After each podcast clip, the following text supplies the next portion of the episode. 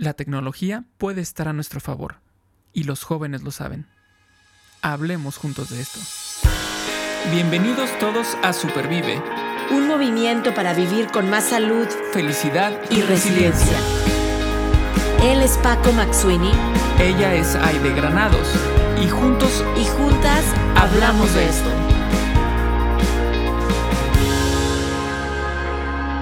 Porque valoras tu salud tanto como valoras a tu familia, Supervive es para ti. Este podcast es para ti. El contenido es informativo y educativo. Sin embargo, de ninguna manera constituye consejo médico o sustituye una consulta con un profesional de la salud.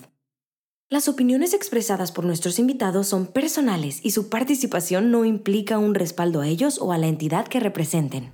Hace aproximadamente tres semanas estaba yo en una reunión virtual usando la tecnología conectada con un grupo de compañeros, de fellows, una eh, de ellas en Noruega, otros dos más en Estados Unidos, uno más en India, en alguna parte de India. Em, y, uno de mis compañeros en India me proponía ir y checar y usar algo que se llama Chat GPT, GPT. Y yo, ¿qué es eso? ¿Con qué se come? ¿Cómo se usa? Y parecía yo niña con juguete nuevo. La verdad, nunca había escuchado cómo ya estaba aplicándose la inteligencia artificial a través de estas plataformas para hacer un montón de cosas. Bueno, creo que puedo decir que en menos de tres minutos mi compañero en India me generó una propuesta, o esa es la inteligencia artificial, de un guion para un video en español, de, bueno, ya saben, así que yo, wow, esto está voladísimo.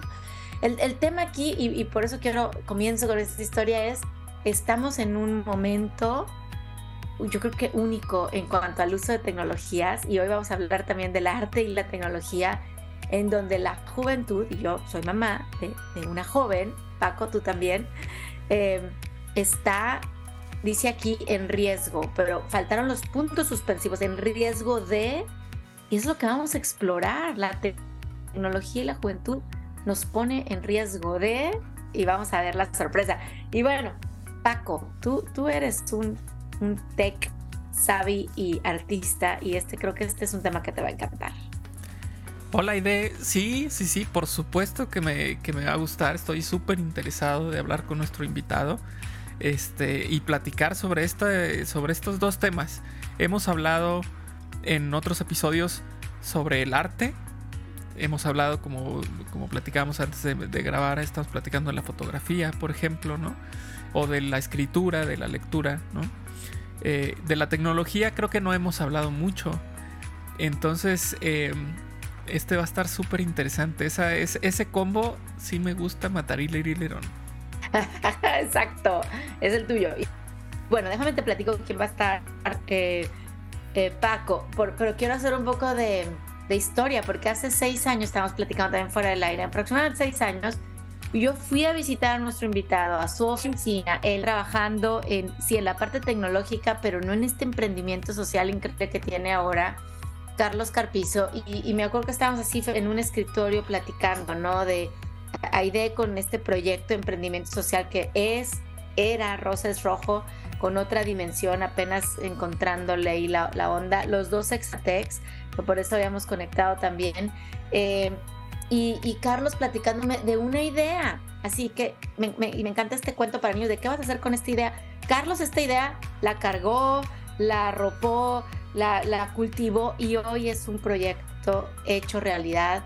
Eh, Van a ver ahorita aquí que yo tengo un libro, él es autor de este libro Jóvenes en Riesgo de Grandeza y Carlos es también mexicano por nacimiento y tejano por elección.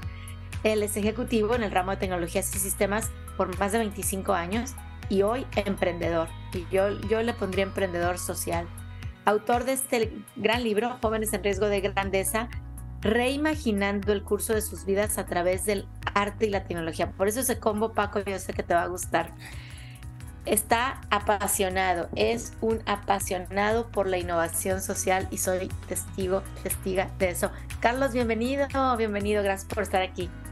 Muchísimas gracias, Aide, por, por invitarme. La verdad es un, es un honor, es un gusto. Eh, ya te, lo he dicho varias veces, mucha admiración, mucho respeto. Cuando sea grande quiero ser como tú. Vengo un poquito detrás, pero siempre eh, Roses Rojo es una inspiración. Y pues ahí vamos con, con, Cosmos, ¿no? Que es un emprendimiento, a fin de cuentas, con, con finalidad social.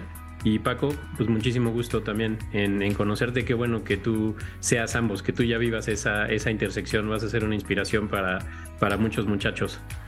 No, hombre, qué, qué, bueno que estás aquí con nosotros y, vamos a platicar, vamos a platicar de estos temas tan interesantes. Por ahí Aide es la que va a dar el banderazo a esta avalancha de preguntas interesantes. Y bueno, voy a comenzar con esto del chat GPT y, las nuevas tecnologías. Este es un ejemplo de muchas, de muchas que existen hoy por hoy, de muchas aplicaciones ¿no? de la tecnología Em, y, sobre todo yo veo, digo, soy mamá de una, de una adolescente, ¿verdad? Cómo como que esto fluye en sus manos. Ya habíamos hablado de, de, la accesibilidad de la tecnología para los jóvenes. Están en contacto, influenciados por esta revolución tecnológica. Y mi pregunta inicial para ti es, Carlos, ¿están en riesgo? Y si sí, ¿en riesgo de qué?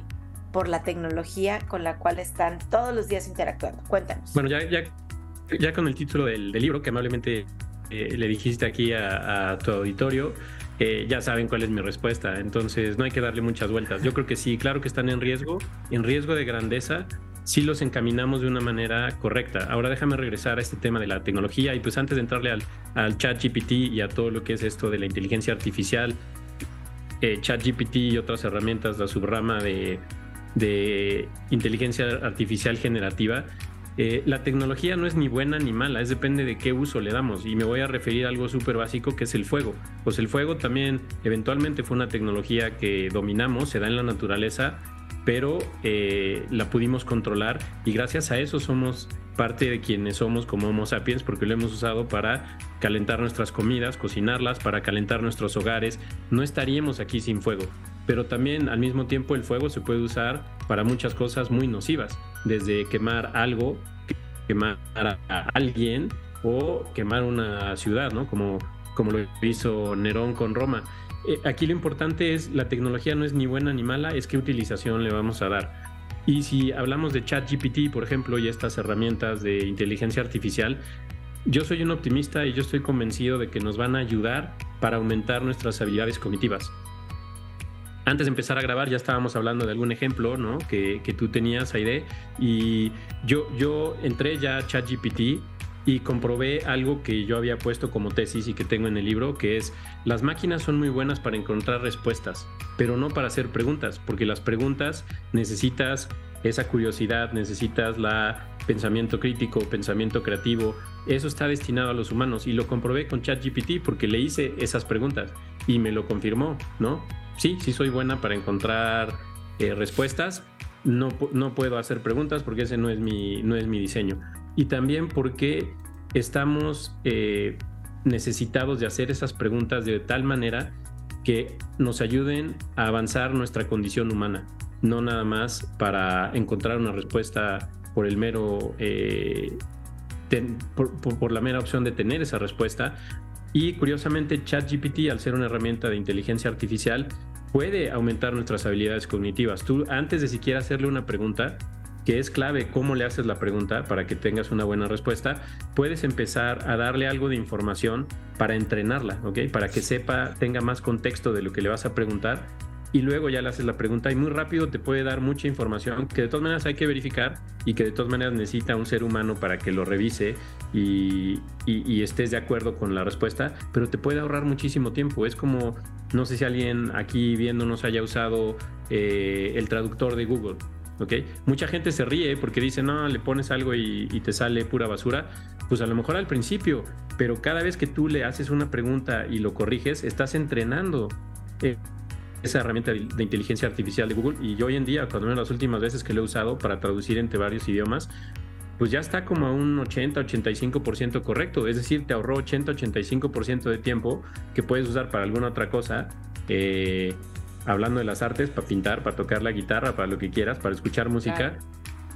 Y ya después viene esa inteligencia humana para que le des el ajuste fino, ¿no? Espero que esta sea una, una buena respuesta y si alguien por ahí no ha tratado ChatGPT o Bing de Microsoft o alguna otra, pruébenlas porque en las escuelas en lugar de decir no las pueden usar, las deberían de poner como obligatoria porque eso no va a dar la vuelta, va a seguir estando como parte de nuestra vida y mejor aprenderlo a utilizar de una manera conducente y ética.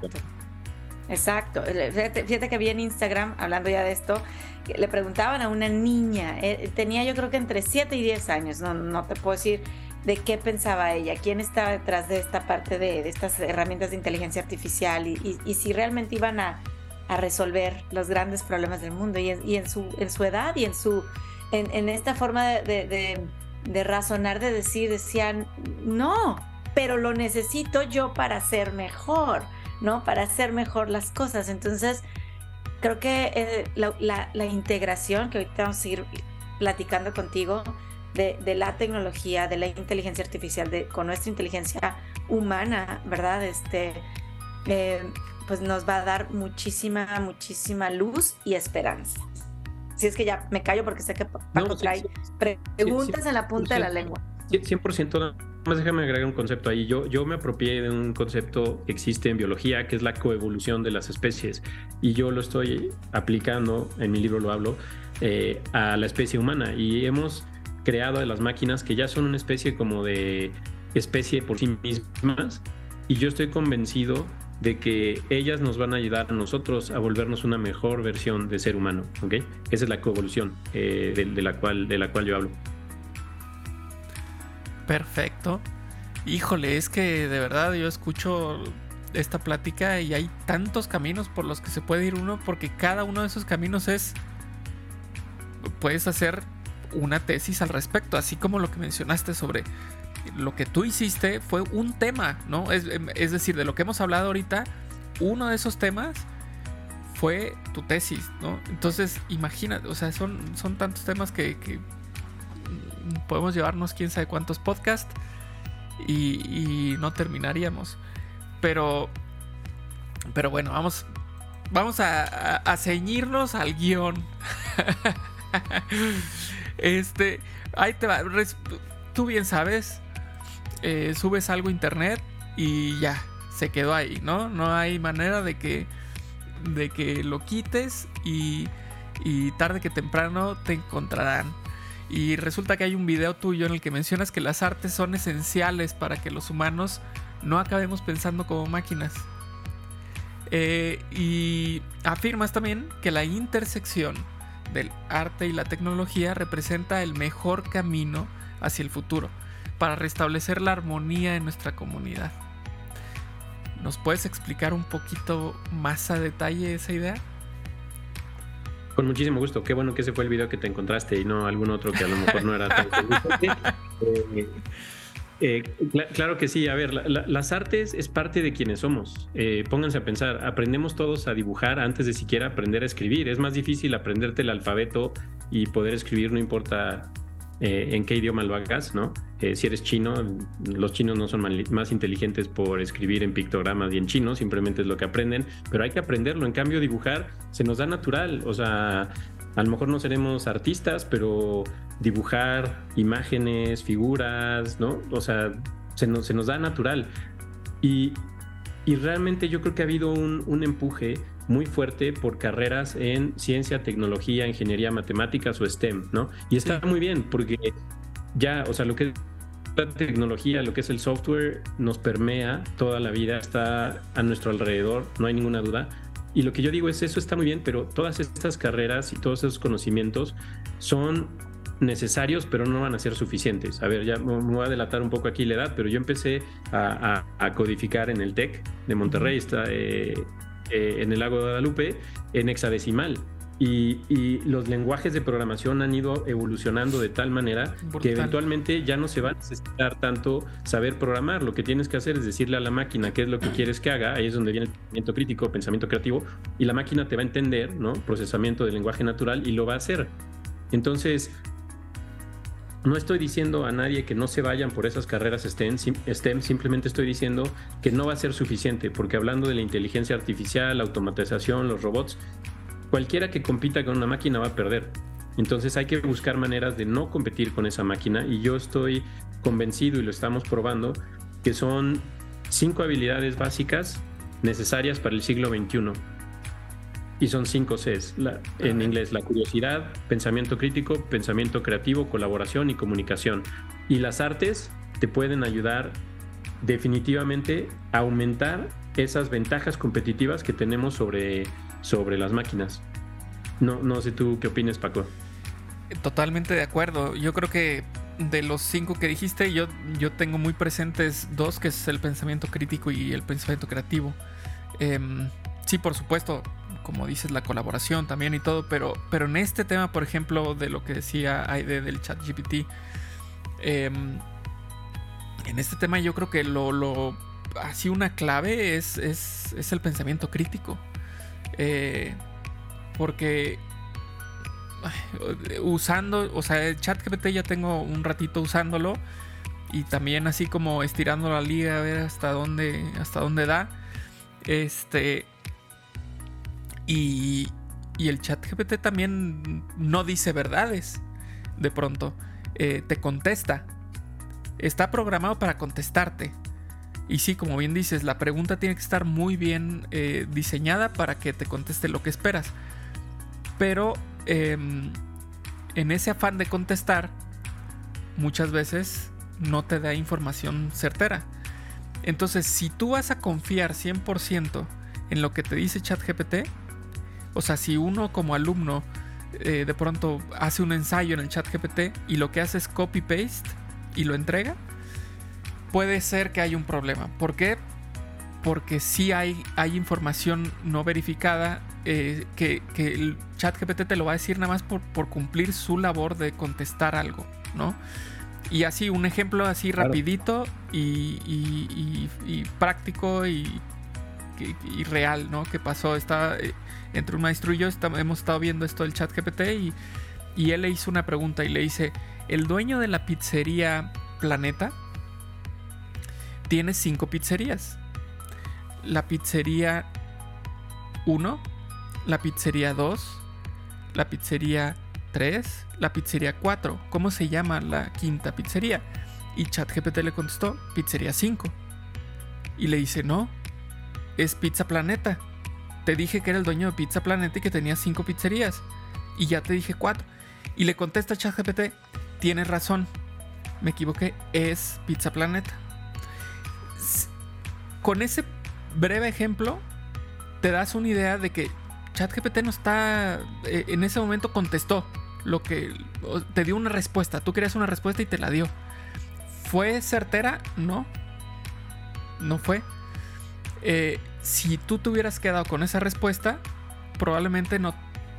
Algo hubiera salido mal, tal vez, ¿no? Tu, trabajo que entregaste está mal este, la modificación que hiciste en tu programación estuvo mal, quién sabe. Entonces debemos tener este pensamiento crítico para justamente esto, esto que, se mencionaba en, tu video, de no acabar pensando como máquinas.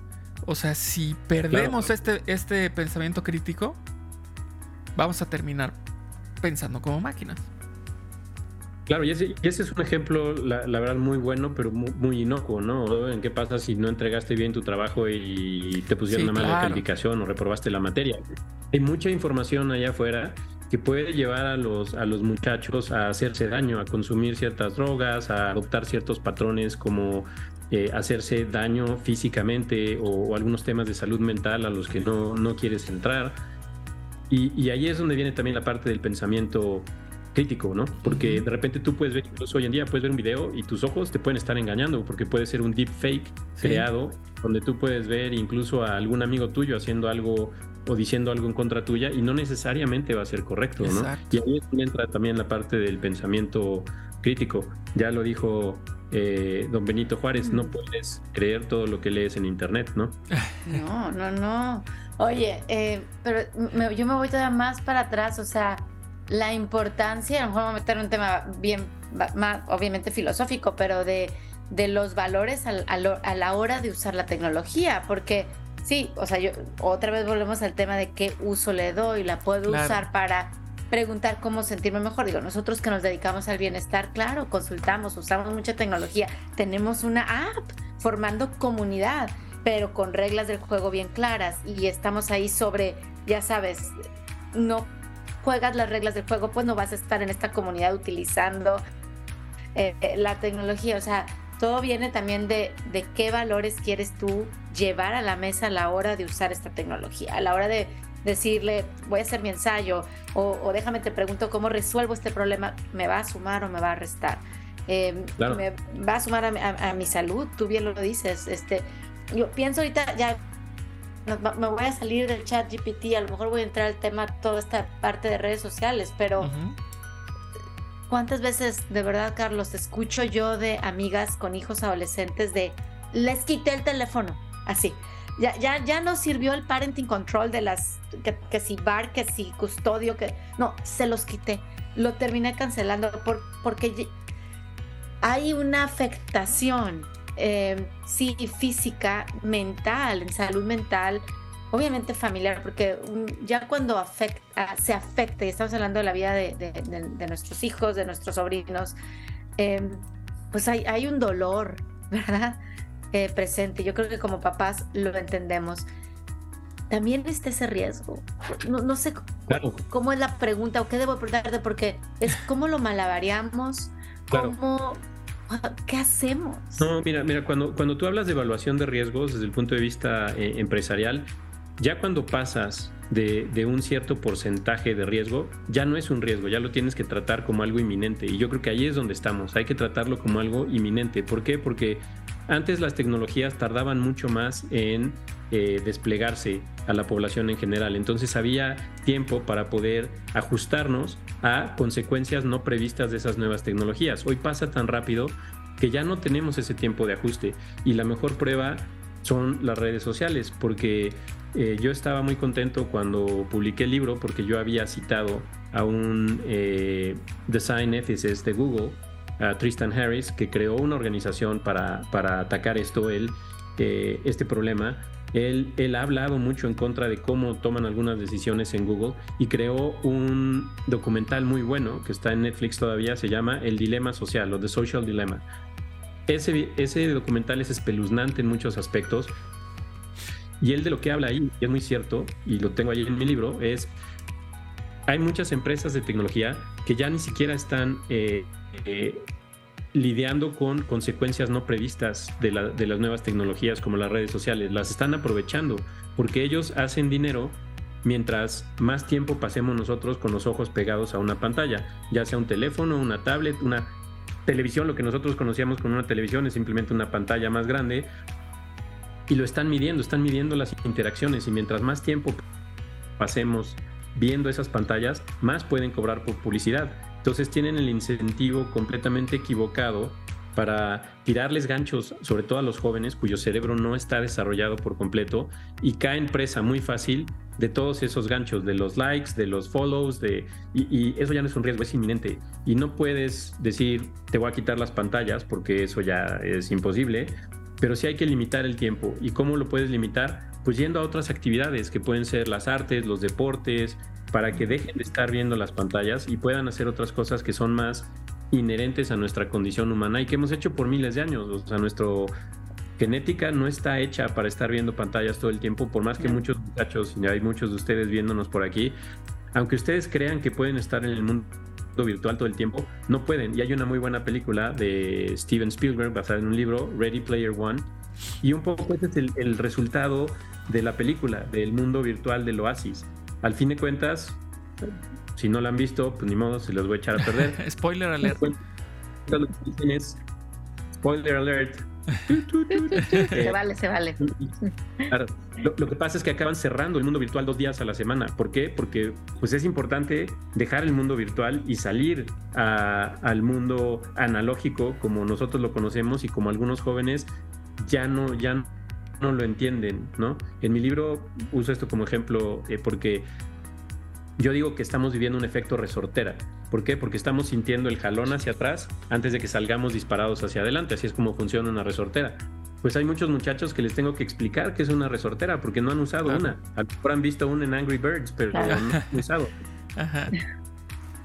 Oye, pero, es que, no, sí es tremendo. ¿sabes? Me hiciste recordar también que no, mi hija cumplió 13 años hace tres semanas y lo que yo recibí el día antes de su cumpleaños en mi correo electrónico fue un correo de Google diciendo a partir de mañana ya no tienes tu, eh, ¿cómo le podremos decir? Control sobre lo que... Entonces yo me quedé pensando, a ver, o sea, obviamente hemos hablado, aquí en la casa se habla, ¿no? Riesgos, beneficios, pero dije, a ver, ¿qué onda?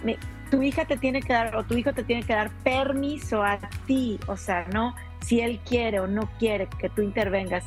Entonces dices, pero tienen 13 años, o sea, estamos formando conciencias, están listos a los 13 años para decir,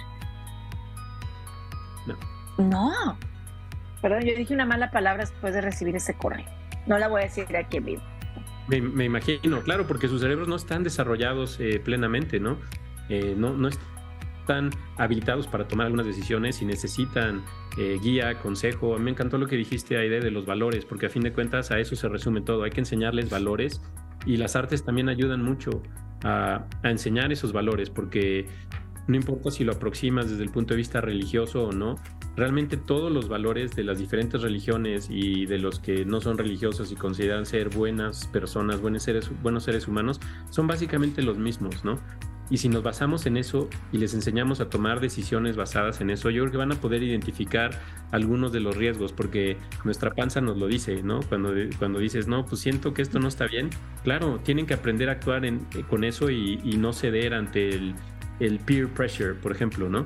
Si los están empujando a hacer algo y su panza, chavos, chavas, les dice, no hagas eso, es difícil ir en contra del peer pressure, pero lo tienen que hacer porque es la única manera de evitar eh, caer en, problemas que pueden ser inocuos o pueden eventualmente resultar en la muerte, porque ahora ya estamos viendo toda esta epidemia de fentanilo que... si les toca la de malas, que con, eh, consumir una pastilla de, fentanilo que es de mala calidad, ese puede ser el fin de su historia, ¿no? Y, la afectación que hay a las familias, los que se quedan, es, es terrible. Claro. Claro, eso de, los riesgos, pues yo creo que eh, el, ¿cómo se llama? El antídoto es la educación, ¿no? Eh, la familia. Eh, es la preparación justamente a estas personas que están creciendo en justo este, este pensamiento crítico, en este cuestionar las cosas, ¿no? Entonces, pues sí, yo creo que ese es Claro, Paco. Y, la expresión de, y la expresión de las emociones, porque a fin de cuentas, las adicciones, que hay muchas, no nada más a las drogas, que todas tienen algún tema eh, de, emocional de base. Y entonces, con el arte es muy fácil expresar las, las emociones, no importa si no eres buen artista, nada más con que dibujes lo estás sacando, ¿no? Si estás cantando, si estás tocando algún instrumento, eh, actuando, porque ese también es un, es un gran arte, el arte histriónico. Entonces, ahí es donde las artes se vuelven muy, muy importantes y cada vez más importantes para poder sacar estas emociones que a lo mejor no las estamos sacando de una manera adecuada con, con la tecnología, nada más usando ahí nuestro dedo para picar a la pantalla, ¿no? Totalmente. Yo eh, quiero regresarme un poquito antes de, lo de los 13 años que comentaba Aide, eh, porque de lo que estábamos platicando con respecto al uso de las pantallas, eh, mientras platicaban de esto, me acordé de una persona eh, a la que sigo y que Aide lo sabe muy bien. Es uno de los creadores de un concepto artístico que, se llama Vince Katlubeck y este concepto se llama Mia Wolf. Está por abrir ahí en Dallas un nuevo espacio. Em, y, este cuate, búsquenlo por ahí en, internet. En, tiene varias eh, TED Talks. Eh, eh, es, la historia es, interesante. Ahí ustedes la van a ver. Mm, no se los voy a adelantar porque es algo largo. Pero lo que me interesó sobre lo que estás platicando de las pantallas es el concepto que él decía que él se propuso, él y el grupo de artistas se propusieron hacer de estos espacios artísticos una experiencia, que, las personas vivieran una experiencia con agencia. Este concepto de, de tú mismo llevar tu, tu aprendizaje y tu, y tu camino, ¿no? Sin que, te, sin que tengas una guía como tal, sino que vayas descubriendo. Este, entonces, él, él decía, el tema es que de pronto yo me topé con una realidad en la que ya todo era monótono, aburrido, estandarizado y pone una foto de un, una zona comercial de Estados Unidos que todas son iguales, ¿no? Y dice, es que vean qué hay aquí en esta foto que, a ustedes digan, ay, qué emocionante. O sea, hay un café, una tienda de descuentos, una tienda de mascotas, lo mismo que hay en todas las plazas, ¿no? ¿Qué le estás ofreciendo tú a la gente como experiencia diferente? Nada. Dice, y entonces, dice, no culpemos a los teléfonos celulares de lo que no le estamos ofreciendo. O sea, y ese es el reto para nosotros. Eh, ¿Qué le puedo ofrecer yo a mi hijo o a mi hija que sea mejor que lo que le ofrece el celular? Y, ahí la, responsabilidad recae en nosotros. O sea, yo estoy haciendo mi trabajo como papá. Por ejemplo, lo que, lo que decías con el arte, por ejemplo, oye, ¿por qué no vamos a clases de, actuación? ¿O por qué no vamos a, fútbol? ¿O por qué no vamos al, al, parque? Y entonces ofrecerle a las personas una alternativa fuera de la pantalla que sea más atractiva que lo que está en la pantalla. Eso es lo difícil, por supuesto que es difícil, pero, pero también es una realidad lo que dice este Vince con respecto a es que lo que tienen las pantallas está más interesante que lo que está afuera. Y es triste. es que es muy atractivo. Es muy atractivo. Y, y, el tema es que también puede ser utilizado para cosas muy buenas. Hoy en día cualquier muchacho puede ir y ver una ponencia magistral de, una luminaria en un premio Nobel o, que está haciendo algo muy avanzado tecnológicamente. En nuestras épocas pues, tenías que estar muy bien colocado para que te invitaran a siquiera a ver a alguien así. Hoy lo tienen en la punta de, sus, de, los dedos y, es increíble todo lo que pueden hacer.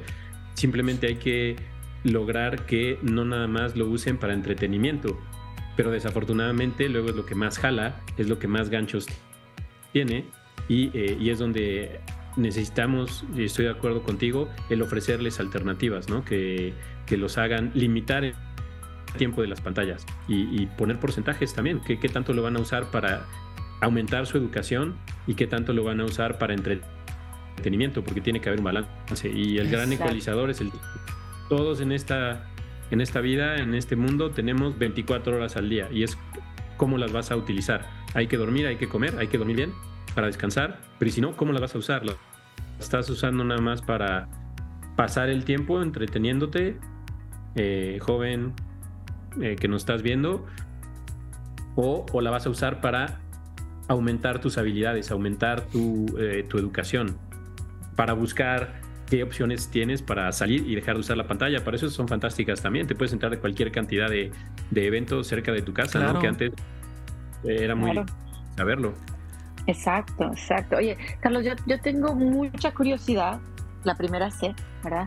En cómo, cómo ahorita eh, Cosmos, y sé que traes ahí un proyecto de talleres con, con los chavos, con los jóvenes, les llega, porque digo, también nos estás dando un mensaje muy claro, hay que limitar el tiempo de la pantalla, como papás estamos ahí, hay que comunicarnos con nuestros hijos, hay que hablar de los valores y la educación, pero también llega un momento en que dejan de escuchar a los papás que ponemos ciertas reglas del juego. A mí me encanta el concepto montessoriano de libertad dentro de los límites, o sea, tienen libertad dentro de estos límites y, así aprenden por, por tomar decisiones, pero también luego empiezan a escuchar pues más a estos buenos influencers y, los que los influyen, ¿verdad? Queremos que haya más buenos. Eh, ¿Cómo les hablas tú? O sea, ¿cómo les, les dices a los jóvenes, hey, este, aprovecha que tienes esto en tus manos, que es un gran recurso, tienen el, el teléfono, ¿no? Eh, para desarrollar tus habilidades y un joven requiere madurez para que ya, sí, sí, sí, Carlos, sí, sí, Paco, sí, Aide, déjame, ¿no? ¿Cómo les hablas? tocaste un tema neurálgico, eh, Aide, que es la confianza. Y sí, eventualmente para todos los adolescentes tienen que pasar con esa como rebeldía, eh, ruptura eh, con los papás chavos generación Z que hoy en día tienen entre 10, 24, 25 años. Eh, yo tengo un capítulo ahí en mi libro donde lo que les digo claramente es ustedes no inventaron la disrupción, o sea, los adolescentes han sido disruptivos desde hace mucho tiempo. Simplemente es cómo canalizarlo de una manera correcta y queda claro que a veces no somos los papás. Yo como papá me hubiera encantado eh, jugar más videojuegos con, con, mis dos hijos varones porque yo creo que desaproveché esa oportunidad. Yo lo, desechaba como, no, esos videojuegos es pérdida de tiempo, pero hay que ir a donde ellos viven, a lo que ellos experimentan para entrar en su mundo y que nos ayuden a entenderlo mejor y que nos enseñen algunas cosas. Ahora en el taller lo que hacemos es, nosotros traemos a los chavos por dos tardes, pero nosotros no vamos directamente a, conseguir a los chavos, nosotros vamos a través de organizaciones como Roces Rojo, que ya están trabajando o con los chavos o con poblaciones adyacentes, ya sea los hermanos, si son niños, o con los papás, ¿no? que ya son adultos, para, para pasar esa barrera de la confianza. Porque sí, solamente van a actuar si confían y entonces salir con organizaciones como, como la tuya, Aide, esa confianza es transferible. Si alguien en quien ya confía le dice, oye, yo te recomiendo que hagas esto o que veas esto o que dejes de hacer esto, lo van a entender. Si nada más como papás les decimos, pues es que es porque soy tu papá y te lo estoy diciendo, no, por ahí, por ahí no va, no va a funcionar. Entonces hay que desarrollar esa confianza, tanto entre papás e hijos, que se vuelve un poco complicado y también con otros familiares, con abuelos, por ejemplo. O sea, antes había claramente dos generaciones entre un abuelo y un nieto. Hoy en día a veces se pueden volver tres o cuatro generaciones de diferencia porque ya los abuelos no entienden lo, que están usando y lo que están haciendo sus, nietos, ¿no? Ese es un reto también. Pero todo es basado en la confianza. Siempre tiene que haber esa confianza. Eh, en, inglés decimos puedes llevar al caballo al agua, pero no lo puedes hacer beber, ¿no? Y, y eso es un poco lo que pasa. Hay que ganarlo hay que ganarlos y tienen muchas cosas muy positivas, no hay que pensar que los jóvenes solamente son cosas negativas, hay cosas muy positivas y hay que aprovechar esas, esas cosas positivas, vamos, van a salvar nuestro planeta, nosotros le hemos puesto en riesgo y, ya ellos lo están, lo están salvando porque ellos ya no compran productos que creen que son malos para el medio ambiente o, o, no quieren trabajar para empresas que estén dañando al medio ambiente. Cosas muy buenas y todo la confianza, yo diría. Ya, muy bien. Creo que ese, ese, así como dijiste, punto neurálgico, pues es, es complejo. O sea, si hay algo difícil de lograr con cualquiera, nada más con los jóvenes, es la confianza. Porque una confianza no se da nada más porque te ven, sino hay un trabajo de por medio. Entonces, em, en definitiva, es, es un proyecto a largo plazo, ¿no? Llamémoslo así, con, por ejemplo, nuestros hijos. Como dices, el ejemplo que dices, vamos a, jugar un videojuego, vamos a ver los videos de YouTube que ves, vamos a ver los TikTokers que, sigues. Este. No por fiscalizar, sino por aprender, ¿no? Y, y la confianza quizás se vaya a ir dando poco a poco, poco a poco. Y ya que la, que la logres, bueno, pues ya la apertura es, es, muy positiva, muy positiva. Y hablando de justo esto de jóvenes, te, quiero hacer una última pregunta. En tu libro también eh, mencionas que hay que, que esto es, un tema también eh, choncho, que hay que pensar de manera innovadora al analizar nuestros sistemas educativos y considerar alternativas interesantes para transformar tu comunidad y la vida de los jóvenes. ¿A qué te refieres con esto? E-, ese, nos llevaría todo, todo un podcast a hablarlo, pero a ver, si puedo tratar de, sintetizar, porque ya me diste la advertencia, es la última pregunta, que es que igual nos va a acabar el tiempo, es eh, el sistema educativo que mayormente seguimos hoy en día, eh, es heredado del siglo XIX y estaba muy bien, funcionó muy bien para crear a trabajadores que se requerían para el siglo XIX. Ya no funciona para el siglo XXI porque vamos, yo tengo, tengo eh, un compañero de, la secundaria que todo el tiempo estaba eh, castigado porque simplemente no se conformaba al, sistema educativo anticuado y pues hoy en día es súper exitoso, es nada más y nada menos que Alex Intec, ¿no? Ok. Entonces, hay muchos muchachos que son muy creativos, muy inteligentes, simplemente no se conforman al sistema educativo. Y el sistema educativo ya se quedó corto, tanto el sistema como tal, como muchas veces los maestros. Necesitamos un sistema educativo que sea mucho más personalizado, porque no todo mundo aprendemos de la misma manera y hoy en día, gracias a la tecnología, también podemos hacerlo mucho más personalizado, mucho más efectivo para el que aprende de manera auditiva, para el que aprende de manera visual, de manera cinética, experimentando con algo, ¿no? Y los maestros también, porque el, el rol del maestro ha cambiado. Antes el maestro era quien tenía todas las respuestas. Y hoy en día ya los maestros no tienen todas las respuestas y, tienen que a veces tener esa humildad de saber que ya no es el maestro que dicta la, cátedra y que da la respuesta, sino tiene que alentar a los alumnos a poder ellos encontrar las respuestas. Y no pasa nada si se muestran vulnerables y dicen, a ver, yo no sé esa respuesta, pero ¿qué pasa si eh, tú me investigas algo, lo investigamos juntos, lo dejamos de tarea, y ir aprendiendo, ¿no? Entonces, Desafortunadamente también algo que ha pasado es que en reducciones presupuestales en los sistemas educativos, lo primero que sale volando son artes e idiomas.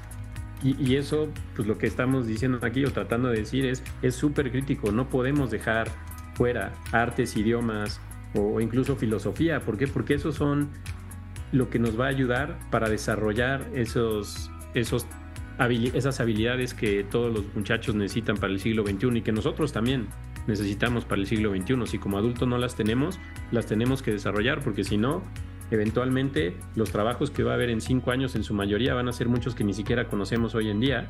Eh, ya empieza a haber algunos que a lo mejor parecían ciencia ficción en el, en el pasado, hace unos 10 años nada más, como eh, guía de tours espaciales, por ejemplo, ¿no? Ya, estamos viendo los primeros turistas espaciales, ya no es nada más la NASA de los Estados Unidos que impone hombres en, órbita, eh, o eh, geneticistas que van a ayudar para entender mejor cada individuo y eh, ajustar las medicinas para que vayan más dirigidas, ¿no? a lo mejor ahí, pues, tú, Aide, sabes mucho más qué es lo, que es lo que está pasando en, en toda esta lucha contra el cáncer. Es, es, es imprescindible que sí vayamos a un nuevo modelo educativo y que también quite el estigma de que la universidad de cuatro años, como la conocemos, divide a los ganadores de los perdedores. Eh, hay un estigma para el, estudiante que no completa un, un estudio de grado universitario, tanto en México como en Estados Unidos.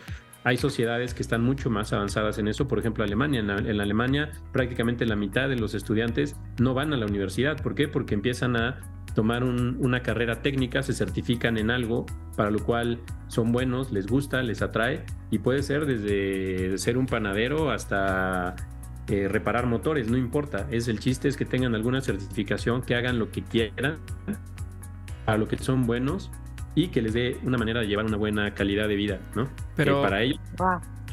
Y te iba, te iba a decir que, que, que cerramos con lo que abrimos también porque a esto lo que estás diciendo justamente es algo que lo que he platicado con algunos alumnos. Eh, me metí a ver los datos de, de los creadores o de los cofundadores de ChatGPT, que es con lo que abrimos, ¿no? Y es uno es Greg Brockman y el otro es Sam Altman.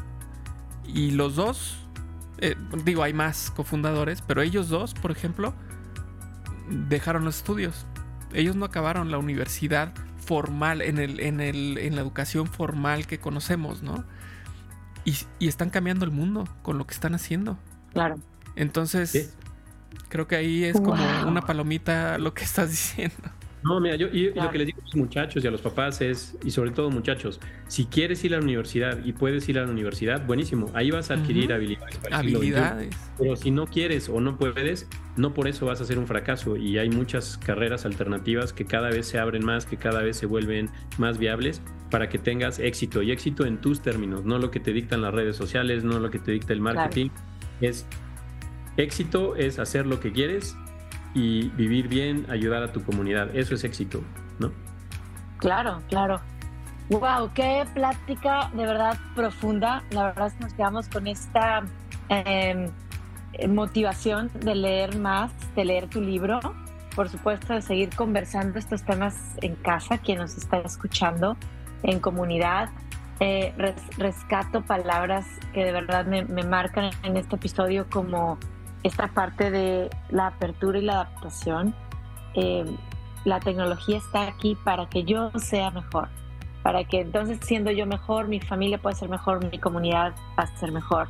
La tecnología, si yo la uno con los valores en los que yo creo, estos valores que, que, obviamente están al servicio de que el mundo sea mejor, eh, definitivamente va, a sumar a mi bienestar. Y la palabra, esta, esta idea de la coevolución, eh, yo creo que vienen tiempos sumamente interesantes de aquí en adelante y en lugar de ponernos una venda en los ojos o tapar el sol con un dedo, es vamos a coevolucionar, es una oportunidad para crecer. Estoy viendo una serie ahora viejita en Netflix, pero creo que se llama Perdidos en el Espacio. Es como la de Robinson, los Robinson Crusoe, pero en el espacio. Wow, la pena la estoy viendo también. Te digo, eh, para, allá vamos, esa coevolución. Eh, gracias, Carlos. Gracias por inspirarnos con estos temas. Eh, de la intersección de la tecnología y el arte. Me siento más artista que hace 45 minutos que empezamos a platicar y me siento más amiga también de la tecnología que hace 45 minutos que empezamos a, platicar. Gracias, gracias Carlos por estar haciendo lo que estás haciendo. Eh, y cambiar la vida de, tantos jóvenes. No, muchas gracias Paco, muchas gracias sobre todo a ti, querida Ide, eh, y gracias a todos los que nos escuchan y pasan algo de su tiempo, del gran ecualizador, escuchando esto y ojalá les deje algunas eh, buenas lecciones y algunas buenas preguntas, ¿no? Eh, yo mi libro cada capítulo lo cierro con preguntas, porque hay que hacernos muchas preguntas. Todavía nos faltan encontrar muchas respuestas. Exacto, exacto. Oiga, mientras ustedes están en esta discusión también interesante, que yo les digo que es algo motivada, ando, a mí me encanta escribir haikus, me siento artista, ya saben. Muy bien. Y le escribí, escribí uno, a ver, a ver, a ver si me salió 575. Arte y tech son brillos en la vida, sí jóvenes, grandes. ¿Qué tal? Me inspiraron. Muy Ahí va el haiku para, otra. Fíjate que, en, una plática con otra, eh, con unas eh, mujeres japonesas, eh, una plática que tuve sobre haiku, fue interesante y aprendí que, que, me decía esta señora, en Japón los haikus los leemos dos veces. Ah. Seguidos. El primero es para disfrutar, el segundo ya es para analizar. Entonces, puedes decir tu haiku otra vez y cumples. Ahí va, ahí va, ahí va. Venga. Ah, ahí va, ahí va, venga. Te lo voy a mandar también, Carlos. Arte y tech. Ok, ahí va. Arte y tech son brillos en la vida, sí.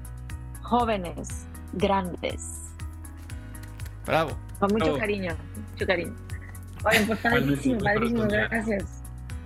Gracias, gracias Carlos, gracias Paco, gracias a todos que nos escucharon y, van a escuchar y compartir este episodio.